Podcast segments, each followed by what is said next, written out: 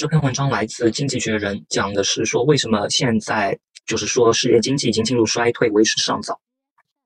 那这些天的话，每一个人都是悲观主义者。那像七月十四号的话，美国的一家投资研究机构就说，呃，他预计今年世界最大的经济体都将进入衰退。那此前的话，美国银行也做类似的发声。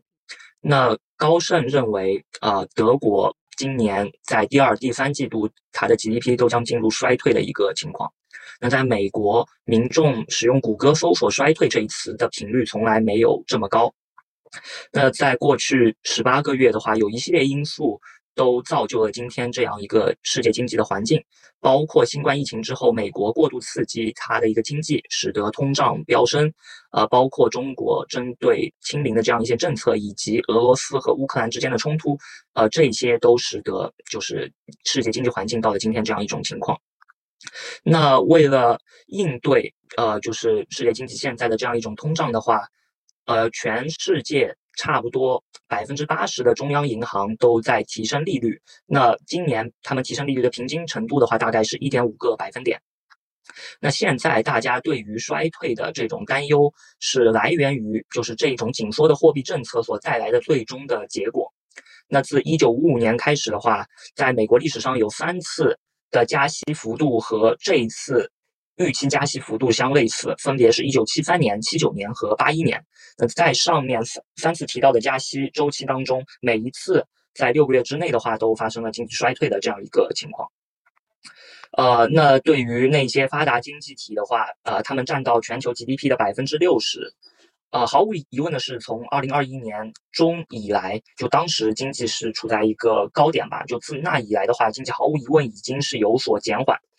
那呃，投行高盛他就制作了这样一个叫呃经济活动现状指数。那这是一个高频的对于经济健康状况的一个估计。那这个是基于一系列的调查和数据。那上边这张图的话，就是高盛做的这种呃，就是经济活动的现状指数，是一个年化的 Y O Y 同比的一个指数。可以看到，就是不管对于美国、对于德国和对于发达经济体来来说，它的一个经济活动都是有一个明显的下降。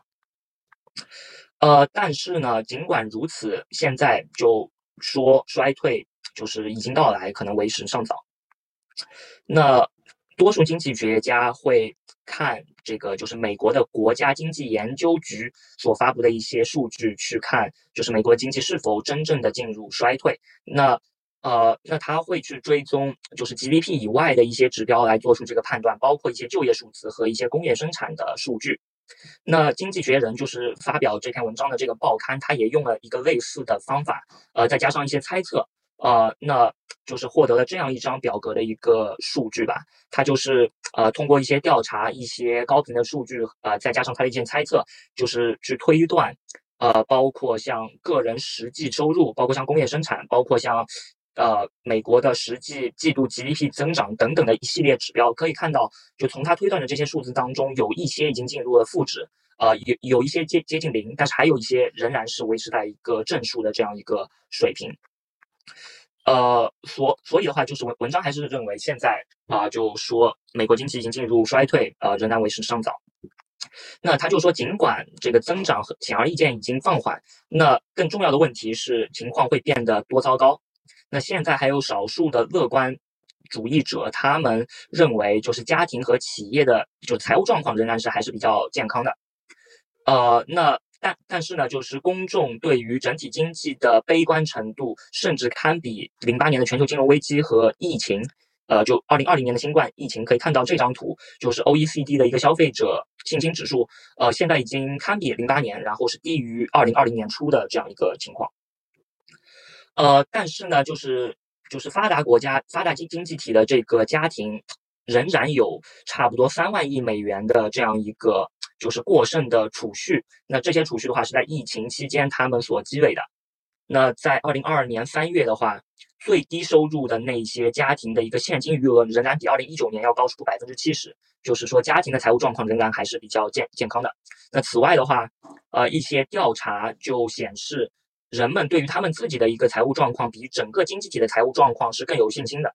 那在美国，呃，认为接下来三个月他们无法偿还债务的这个比例是明显的要低于长期的平均水平的，就大家对自己的财务状况信心还是很高的。那此外的话，发达经济体的很多政府他们也在就是通过补贴来帮助一些比较贫穷的人们去应对飙升的能源价格。那在欧元区的话，呃，一些政府他们是以差不多 GDP 百分之一的规模来刺激经济。那很多企业的一些行为也是让人放心的，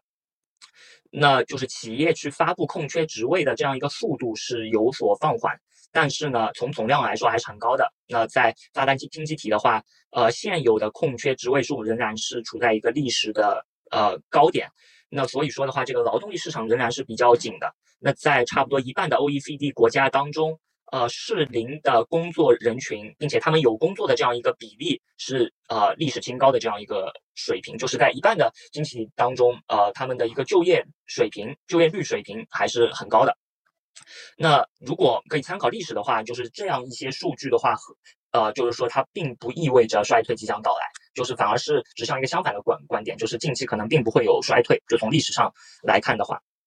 呃，那在过去的话，这个投资的减少对于经济下行是至关重要的。那在近期当中的大型经济体，就对这些经济体而言，从一九呃二十世纪八十年代开始的衰退时期，呃，差不多有一半的这个 GDP 的一个呃衰呃下下滑，都是归因于这个投资的减少。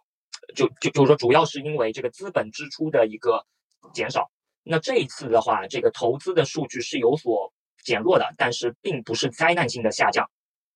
那在二零二一年末到二零二二年初的话，这个资本支出是有一个繁荣。那现在的话，一些企业认为他们之前过度投资了，那另一些企业希望能够保留一些现金，所所以的话，这个就是现在资本支出是有一个明显的下降。